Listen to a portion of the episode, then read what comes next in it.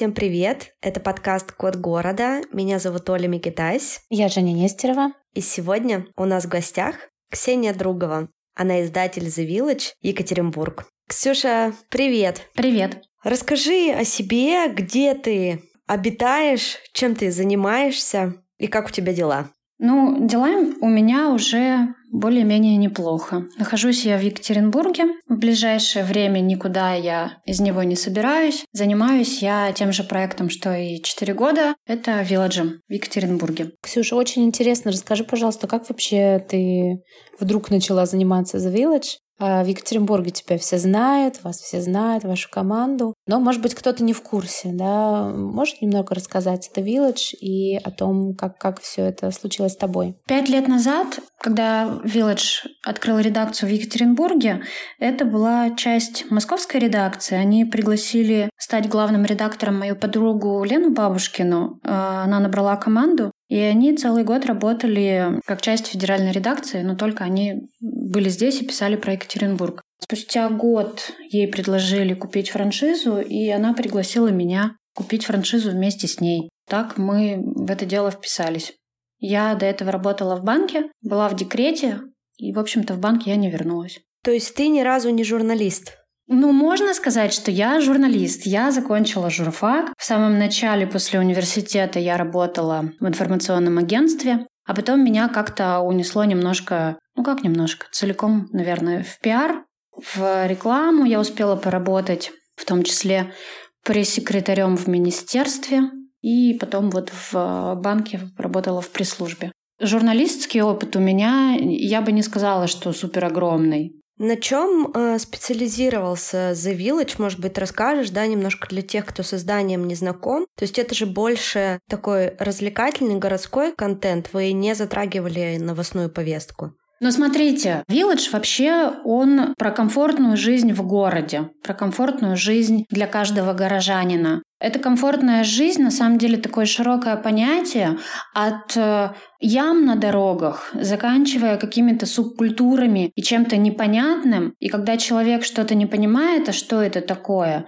он чувствует себя небезопасно. И мы рассказывали о чем-то новом, неизвестном людям, чтобы они понимали и чтобы они не опасались этого. В новостной повестке мы были постольку, поскольку мы никогда на новостях местных оперативных не концентрировались, мы рассматривали разные эти темы немного с другой стороны, где-то глубже. Ну, например, ну, очень яркий пример, когда руководителем парка Маяковского, главного парка города, был Роман Шадрин, человек с военным прошлым. Наша команда просто пошла к нему и расспросила не про какие-то планы на парк, да, а расспросила его о том, что он любит, а какой он вообще человек, какое у него чувство юмора. И это был рассказ от первого лица, и мы предлагаем читателям составить свою как бы картинку, свое отношение к разным явлениям, людям, событиям. В тот момент э, он как бы рассказал о себе очень многое, и идея была в том, чтобы показать, насколько, наверное, этот человек с его прошлым да, не соотносится с тем местом, которым он управляет. А ты помнишь, наверное, когда случились все события февральские в стране, были ли у тебя мысли о том, что вас могут заблокировать? То есть вообще представляла ли ты себе такое в своей голове, что вдруг вы о комфортной жизни в Екатеринбурге окажетесь заблокированным изданием? Вообще не представляла. Вот это честно, это было как гром среди ясного неба. Была какая-то надежда, что мы же все-таки не политическое медиа, не остро такое направленное, не остро оппозиционное. Но вот сейчас я уже просто ничему не удивляюсь, когда Wonderzine заблокировали. Я такая, ну классно, как бы. Там про менструальные чаши рассказывают. Нельзя. Ну, не только про это, конечно. А скажи, как вообще переживаете сейчас с командой все, что с вами происходит? Что вообще у вас сейчас происходит с командой? Что с вашей деятельностью? Сначала, конечно, была адская неразбериха, суматоха, и когда ты просыпаешься каждое утро, ты понимаешь, что Тут опять какие-то новости, которые вообще полностью да, влияют на твою редакцию. Потом опять просыпаешься, еще что-то. И хотелось просто заморозиться, уйти в какую-то, не знаю, молчаливую кому, э, затаиться и ждать, что ты когда-то какого-то дна достигнешь. Мы конечно же, были в шоке. Но не только мы, вообще все были в шоке и парализованы. Все э, рекламные проекты мы поставили на паузу. Редакционную политику очень сильно изменили, потому что, ну блин, ну а как писать про какие-то развлечения, когда вокруг кошмар? 24 февраля вот мы приняли решение, естественно, что мы редакционную политику меняем. Потом 2 числа нас заблокировали, и тут вообще надо было принимать кардинальное решение, а что а вообще, а как. И потом, когда заблокировали Facebook и Instagram, нам, конечно, это немного на руку пошло, потому что, ну, как бы Инстаграм — это такая огромная платформа с таким количеством аудитории в России, и люди были не готовы к тому, чтобы эту платформу потерять. И они, естественно, тоже начали пропагандировать установку VPN, чтобы э, оставаться в привычном контакте с друзьями, для блогеров там, с аудиторией, ну, в том числе и для рекламодателей. Это огромная площадка, которая приносила им деньги, узнаваемость.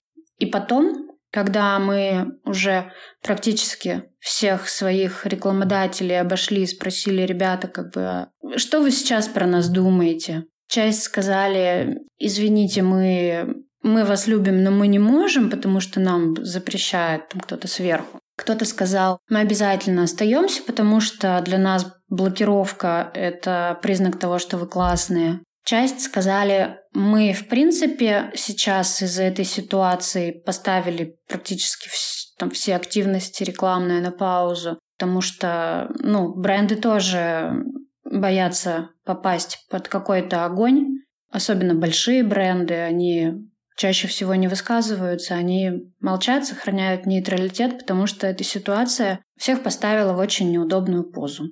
Я понимаю, что мне надо много денег, чтобы содержать команду. У меня их нет. У нас рекламодатели отвалились. И я понимаю, что вот март вообще там просто, вот просто голяк в марте был. И я принимаю решение, что мне нужно с командой попрощаться, но мне очень не хочется терять этот бренд и присутствие его в Екатеринбурге.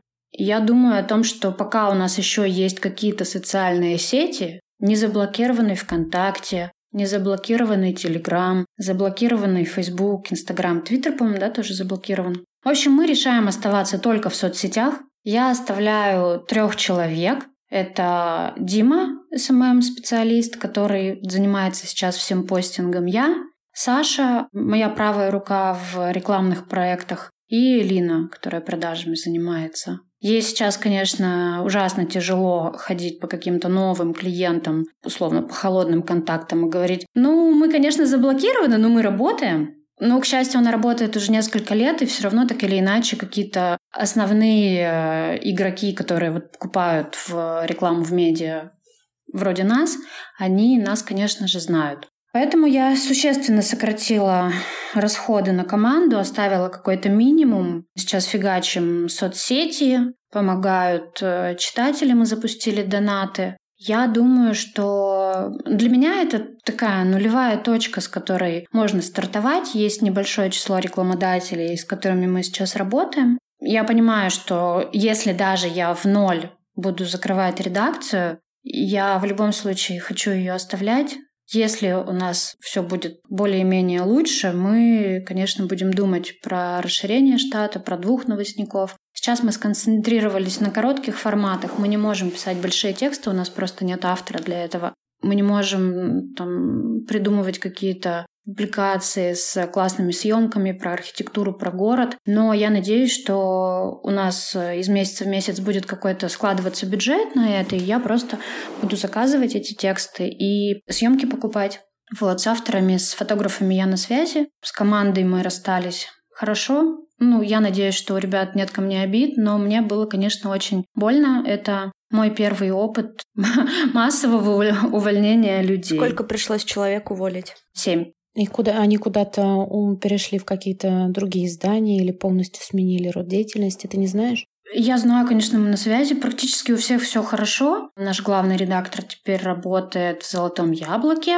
Он очень быстро нашел работу. Саша, моя помощница по рекламным проектам, она помогает и мне, у нас работает, но она еще устроилась в контур работать. Руководитель отдела продаж занимается сейчас своим проектом, она хочет скоро его запустить, не могу пока о нем говорить. Юля, корректор, совмещала работу с нами с преподаванием в УРФУ. Соня, автор, она вот как-то вот очень ковыряется и ищет, чтобы ей по всем параметрам подходило.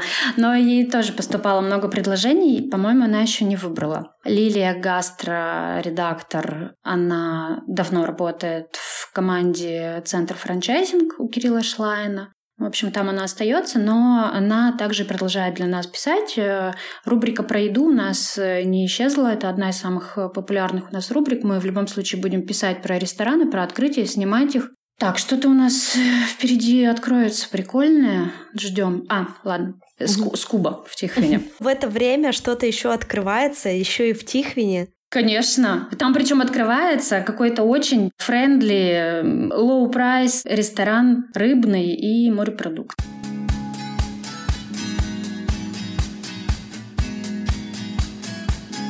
Получается, что сейчас многие ребята все-таки нашли себе какую-то работу, а в дальнейшем ты бы, если будет как-то все налаживаться, возможно, э, спадет блокировка, ты предполагаешь, что кто-то из ребят снова вернется в команду? Не могу сказать за всех, потому что, ну, каждый человек же ищет себе работу надолго и присматривается к ней, поэтому не хочу загадывать и ставить э, кого-нибудь в, нелов... в неловкое положение. Не знаю, как ответить на этот вопрос. Будет день, будет э, песня или пища. Как пища, да. Ну, у меня песня, видишь. Да, Ксюш, Скажи, пожалуйста, как изменилась политика да, информационная? То есть ты говоришь о том, что вы сейчас очень много пишете про еду. А про что еще сейчас вы пишете? И какие темы исчезли совсем из повестки? Мы пишем про стиль, про какие-то местные локальные бренды, про события, про выставки, про какую-то культурную жизнь, которая продолжается,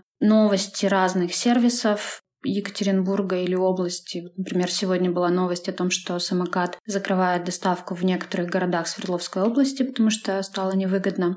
Ну, в Екатеринбурге остается, а Каменск-Уральский, Березовский, что-то еще, они оттуда уходят. Плюс мы подружились сейчас с изданием «Большой город». Это, можно сказать, вилледж, из которого убрали все то, из-за чего он был неугоден. Это издание про то, как э, классно, классно жить, классно быть, ну, существовать в этом мире. А Village остался со многими острыми темами. Мы стараемся, нам, конечно, нам, конечно, страшно. Ну, ну что я скажу? Нас могут соцсети заблокировать. Это то, что единственное пока у нас осталось. Слушай, ну вот еще у меня вопрос, а московская редакция, они как-то вам помогали? Ну, то есть с советом, действием. Все равно же вы с ними так или иначе связаны. Ну, на самом деле мы в этой ситуации, можно сказать, с ними в одной лодке оказались. У них было одно весло, у нас было другое весло, и гребем. Мы сказали, что мы сделаем отдельный домен, на котором можно будет выпускать рекламные проекты. Они сказали, да, конечно, ребят, без проблем. Но, скажем так, они э, отвечали на все наши вопросы. Плюс я созванивалась э, с руководителем их продаж, потому что, ну, как бы для меня это вообще супер насущный вопрос был. Мы с ним долго обсуждали все это и в самом начале, и потом. И я консультировалась у него, что у них сейчас происходит, потому что у нас среди рекламодателей было не так много глобальных брендов, как у них. Они в этом плане вообще, конечно, очень сильно пострадали. Ну, то есть у них были в основном европейские, американские бренды, которые ушли из России. У вас больше было локальных брендов. Ну, не в основном, у них и, и федеральные российские были, но у нас, да, это... Есть, например, какая-нибудь большая компания, ну, условно, Сбербанк, у них есть бюджеты федеральные, а есть бюджеты на разные регионы. И мы чаще всего работали вот с маленькими бюджетами э, региональными, а они работали с бюджетом на федералку, потому что сайт э, Village открывается в разных городах России, там, где нет франшиз, открывается э, по умолчанию Москва. Соответственно, они как бы продавали охват российский. Вот, а мы продавали охват Свердловской области. Им тоже пришлось часть команды уволить? Не могу ответить на этот вопрос, не знаю. Потому что сейчас, мне вообще кажется, самая страшная трагедия России состоит в том, что, ну, во-первых, уезжают очень крутые специалисты, классные кадры, молодые умные ребята. Я вчера познакомилась с двумя ребятами из Москвы. Один ученый парень, а его жена врач. Жена беременная, у них маленькая дочка, и они уезжают из России. То есть такие мозги, и от этого, ну, безумно страшно, безумно больно. И вот с другой стороны, что еще меня очень сильно беспокоит, это огромный рост безработицы. Ведь из команды там 11 человек, да, сейчас у вас работает 4, и больше половины команды вам пришлось уволить. Да, там хорошо, что они нашли себе так быстро работу, какие-то другие проекты. Не все так могут. Я согласна. Уволили достаточно много человек, и там много компаний закрывается. Вот это, от этого очень страшно. Слушай, а почему вот как раз ты решила остаться? Была ли у тебя вообще такая мысль у твоей семьи уехать? На самом деле, когда 2 марта нас заблокировали, я была не в России, мы были в отпуске. А, и какое-то время было сложно, не, непонятно, естественно, страшно а вообще, а что завтра? А если завтра мобилизацию объявят? Возвращаться, не возвращаться. Но ключевая проблема в том, что налички у нас было, конечно же, в обрез, Карты уже не работали в концу нашего отпуска. И приняли решение возвращаться. Здесь э, родители. В общем, возвращаться и уже смотреть на месте. А что дальше? Пока у нас не было каких-то конкретных вариантов, э, куда можно было бы переехать и что там делать. Ну, также работать удаленно. Я просто знаю, что очень многие журналисты, очень многие издатели, в том числе главные редакторы, и просто те, кто писал колонки, статьи, очень многие уехали из России именно из-за страха. Ну, не, не все участники моей семьи могут работать удаленно. Вот в этом в том числе проблема. Ну, то есть ты для себя такой вариант не исключала? Я для себя, наверное, никакой вариант не исключала. Пока мы здесь, Скажи, в чем секрет вообще твоего состояния, в котором ты можешь думать, продолжать э, делать то, что ты делаешь, держать основной какой-то костяк команды, думать о том, что дальше ты тоже можешь продолжать делать свое дело и, возможно, взять э, ребят э, в команду назад. Как ты вообще так держишься? Что ты такое с собой особенное делаешь? Что ты себе говоришь? На самом деле все очень просто. Я сижу на антидепрессантах. А. Это не прикол. Я принимаю их с ноября. С конца ноября это не касалось э, спецоперации, вообще это мои внутренние проблемы, какие-то вопросики к себе. Плюс э, с сентября мы же перестали работать с Леной Бабушкиной, она вышла из проекта, и в это же время от меня ушла правая моя рука Света, которая рекламой занималась, и на меня навалилось все, и я такая типа я как рыба, которую из воды выкинули, она лежит на берегу, открывает рот и ничего сделать не может. И через пару месяцев я почувствовала, что все, пипец. Я просто сажусь за компьютер и ничего сделать не могу. Я не могу концентрироваться, я могу лежать целый день дома без сил встать вообще. Нет, я подумала, что чё, мне так нельзя, я так не могу. Пошла к врачу, она мне прописала таблетки, сказала, что их надо пить э, не менее чем полугода. Они мне нормально подошли. Через какое-то время я поняла, что я могу концентрироваться, работать. Э, я довольно эмоциональный человек, во многом мне это мешало, и здесь я почувствовала, что этот эмоциональный фон снижается.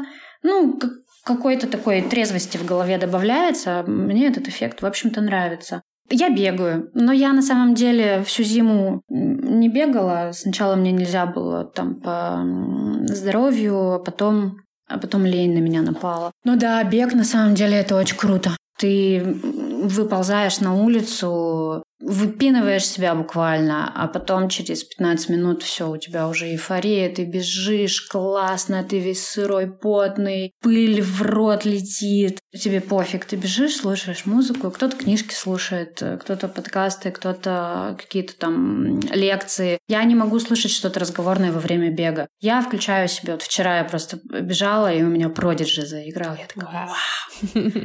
Вот это вот что-то злое такое и задорное. По поводу того, как с командой, ну, Наверное, у меня есть какое-то, как мне кажется, здоровое отношение к этому. Этот проект, он мною очень любим. Я там душу в него вкладываю, но я понимаю, что это всего лишь работа. И ребятам я всегда тоже говорила то же самое. Ребят, надо делать все классно и хорошо, но не надо мне вот работать до часу ночи, не надо задерживаться. Вы должны вечерами отдыхать, выходные отдыхать, видеть город, летать в путешествия, общаться с людьми, там, заниматься чем угодно. Это всего лишь работа. Она закончится, будет другая. У меня тоже, наверное. Ну, как бы не надо из этого делать какую-то трагедию из-за того, что что-то закончилось. Э, что-то будет другое, классное. Мы все когда-то увольнялись. Возможно, кого-то увольняли, и было в тот момент плохо. Но потом всегда будет лучше. Ну, как-то так, я думаю. И это пройдет. Спасибо антидепрессантам. Это не это, реклама. Это, говоря, это говоришь не ты, это говорят антидепрессанты. Я очень надеюсь, что когда я с них слезу, я, в общем-то, останусь в этом же состоянии. Я постараюсь себя в нем удержать. Ну, я тобой восхищаюсь, ты отлично держишься. Да, да, Ксюш, я желаю Спасибо, тебе да, быть в таком состоянии. И, как говорится, как э, написано на одной из известных стен в Екатеринбурге, э, все будет хорошо, в крайнем случае очень хорошо. Но иногда, конечно же, я тоже реву. Да. Это, это нормально. Это нормально. Я не машина.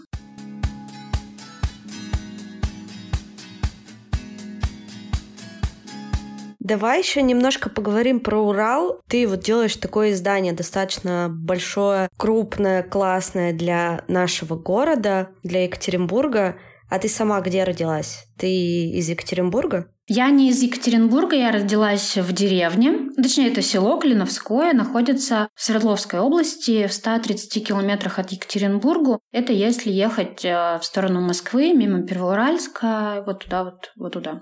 Вот мои родители там до сих пор живут. Я закончила там школу и в 17 лет переехала в Екатеринбург, поступила на журфак, и вот до 17 лет я здесь живу. Ты помнишь свои первые ощущения тогда в 17, когда ты приехала в Екатеринбург? По-любому, что ты и до этого тоже, когда была подростком, наверное, приезжала с родителями, но вот тут вот ты 17-летняя девчонка приезжает в большой город, поступает, ну, в один из лучших университетов нашего города. Помнишь свои ощущения? Да, я, конечно же, кайфовала от того, что я вырвалась в город. Теперь я живу одна. А, мы еще с подругой жили тогда. Теперь я живу одна, без родителей, все очень круто. Но на самом деле масштаб, наверное, города я поняла в тот момент, когда мне уже было 18, наверное. У меня уже были автомобильные права, ну, у меня не было машины, и родители уехали куда-то в отпуск, и мама мне сказала, машину не брать ни в коем случае. Мое любимое.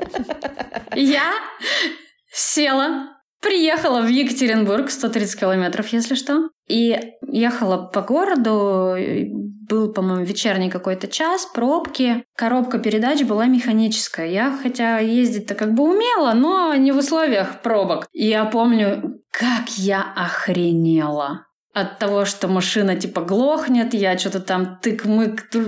Ну, вот тогда я поняла, типа, нифига себе масштаб какой, как тут я ж по деревне по своей ездила, там ни одного светофора не было. Собаки только бегают по дорогам. А потом, ну да, наверное, и все равно казалось все очень таким Город казался большим, длинным очень. Я ездила на троллейбусе, до него еще надо было дойти, и мне казалось, о, как все далеко, ужасно, очень долго, холодно, зима. Когда машина появилась, все стало гораздо комфортнее. А сейчас я по городу бегу, и такая, типа, прошло 6 минут, а я уже где-нибудь там, на Белинского. Такая, типа, какой город маленький. А ты в каком районе жила? Я сначала на Посадской жила. О, у нас уже был тут один гость с Посадской, Саша Гагарин. Да, я там у вас в соседях, да. На Большакова росла. Отличный райончик. Слушай, ну а у тебя никогда не было мысли переехать в Москву? Я Москву очень люблю. Приезжать туда на выходные, ходить э, в разные классные, интересные места, гастрономические, культурные, встречаться со своими друзьями. Но жить я, наверное, не представляю, как там, потому что в Москве либо жить вот в центре, ну, для меня, как бы я бы не хотела жить где-нибудь там очень-очень далеко, использовать ежедневно метро по часу. Я думаю, что сейчас я бы не смогла себе позволить в Москве тот уровень комфортной жизни, который у меня есть в Екатеринбурге. Учитывая то, что столько разных компаний, которые позволяют работать с ними удаленно, им даже, может быть, в какой-то мере комфортнее работать с людьми там, из условных регионов, потому что это чаще дешевле. Поэтому, ну вот э, серьезно об этом я не задумывалась. Вот серьезно. Иногда, конечно, приходят мысли, а что, если вот все-таки переехать? Потому что это не невозможно.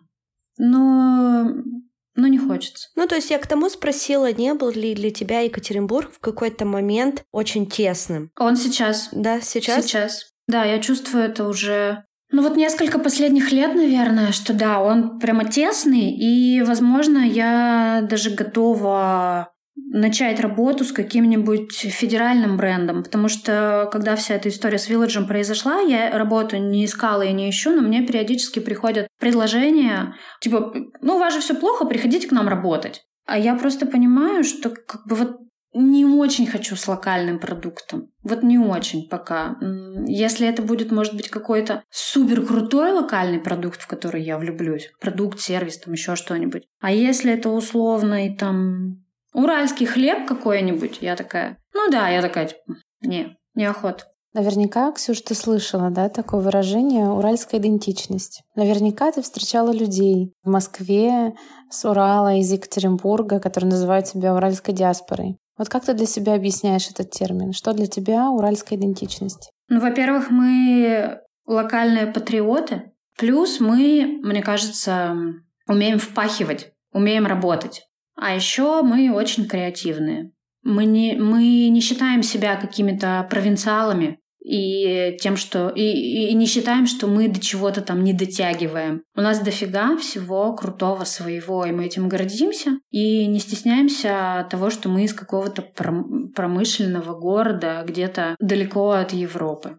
Мы просто любим себя. Я, кстати, заметила, что когда меня здесь в Грузии спрашивают, откуда я, я все время говорю, что не там, я из России, я с Урала. Я с Урала, да. Это классно. Да, спасибо, Ксюш. Как ты думаешь, почему, почему вот так все сложилось, да? Почему мы креативные, почему мы любим работать, почему мы не считаем себя провинциалами. Вот какие такие могут быть, я не знаю, географические, геополитические, социальные, психологические причины, почему вот так сложилось? Короче, не хочу показаться глупой, поэтому можно не буду отвечать. Я не знаю. Я не знаю. Это на самом деле очень честный ответ. У меня такой же ответ, но ради интереса мы задаем людям этот вопрос и иногда находим интересные версии, интересную оптику. А вообще мне очень нравится нравится ответ господина Сапольского, профессора, который говорит о том, что для того, чтобы понять, почему произошло то или иное явление, нужно сложить всю сумму обстоятельств и событий, которые произошли в момент рождения нашей Вселенной, да, сложить, сложить, сложить до, до сегодняшней секунды, до сегодняшнего момента. Поэтому этот ответ на вопрос, что он нам даст, здесь скорее интересно задать себе его в этом контексте, а что даст мне это понимание, что даст мне это знать, зачем я хочу это знать. Просто интересно, да, почему такие офигенные? почему многие московские работодатели спрашивают, так, а у вас там есть кто-нибудь еще с Урала? Дайте-ка нам кого-нибудь. Поэтому пусть это останется тайной за семью печатями. Да, а мы не знаем почему и никогда не узнаем. Во-первых, я хочу тебя поблагодарить за то, что ты делаешь реально супер важное дело. Для меня вопрос безопасности, а, безопасности в широком смысле слова, это вообще одна из моих самых базовых таких важных потребностей, стоят достаточно остро, и я благодарю и стараюсь помогать всем тем, кто старается сделать наш мир безопаснее, кто старается показать, а как можно еще, а кто старается показать всю палитру мнений, ощущений этого мира. И я, ну, реально испытываю благодарность вашей, к вашей редакции, к тебе конкретно. Я уже поняла, как можно помочь и поддержать The Village как проект. Скажи, пожалуйста, Ксюш, как можно поддержать лично тебя? Лично меня? Э, ну, вы можете рассказывать про, про меня или про Village Екатеринбург, чтобы ребята подписывались, делали какие, делайте какие-нибудь репосты. Ну, вот и все, наверное. Лайки в Инстаграме ставьте мне, чтобы я себя чувствовала красивой девчонкой, А-а-а. успешной, модной и молодой. Вот это вот, вот это вот все. Да, делать репосты заблокированных организаций еще можно, это же безопасно. Да, мы же не экстремисты, мы не иноагенты.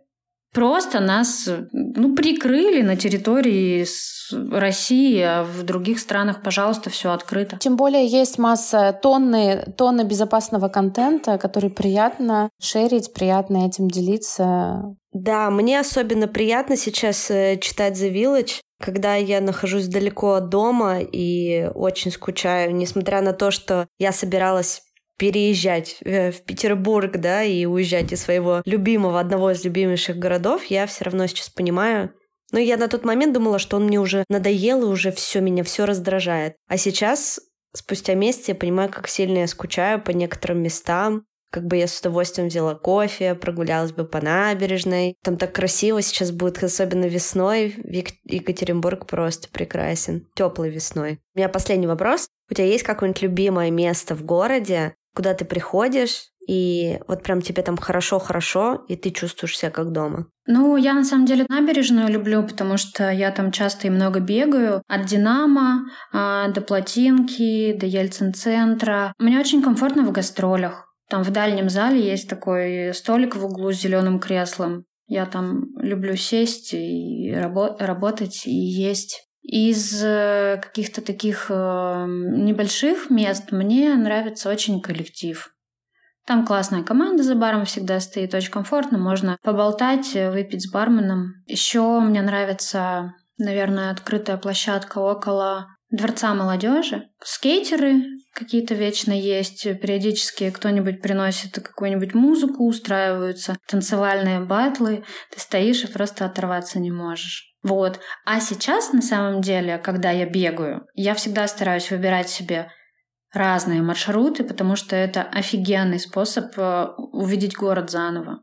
И побывать там, где ты не проедешь на машине или если едешь, там ну, не заметишь. Это классный совет, да. Мне кажется, у нас классная традиция складывается. Мы в прошлом выпуске э, с Катей Павловой из э, группы Обе Две договорились, что вместе попляшем на каком-нибудь летнем фестивале. Да, потому что мы сейчас ничего не планируем, но так хочется чуть-чуть помечтать. Поэтому я предлагаю, когда мы встретимся в Екатеринбурге, все вместе, мы пойдем, значит, от Динамо, встретимся у Динамо, пойдем по плотинке, свернем к Ельцин-центру, зайдем в гастроли, а потом пойдем пить коктейльчики в коллектив. Mm-hmm. Классный Замечательный план. план. Да.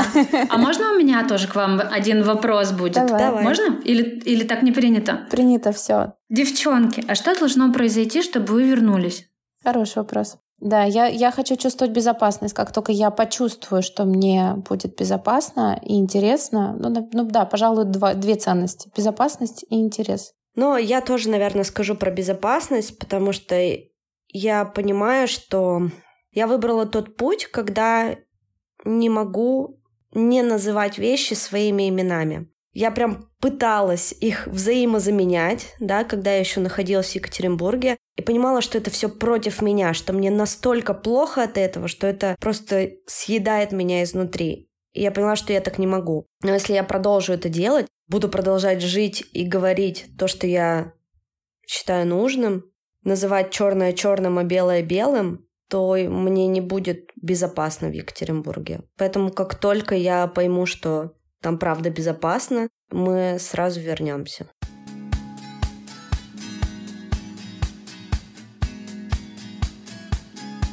Спасибо, Ксюша, тебе большое, прибольшое. А, спасибо тебе за советы, спасибо тебе за места, за то, что ты делаешь. Я уже тебе 550 раз сказала, еще раз много напишу. Вам спасибо огромное за эти теплые слова. Это всегда очень приятно. И порой кажется, что как бы ты делаешь что-то, ну, непонятно для кого, что это вроде как бы никто не замечает. А когда приходит какой-то такой фидбэк, особенно если он положительный, конечно, очень классно. Спасибо, девочки. Давайте, все будет хорошо. Скоро увидимся, погуляем и выпьем по коктейльчику. Подписывайтесь на наш подкаст на той платформе, где вы нас слушаете, на Apple подкаст, на Яндекс Музыке, на Spotify, к сожалению, сейчас подкастов нет, но есть на Казбокс и на Google подкастах. Не забывайте оставлять комментарии и ставить звезды нашему подкасту, нам будет с Женей очень приятно. Всех обнимаем, пока. Спасибо, всем пока. Пока.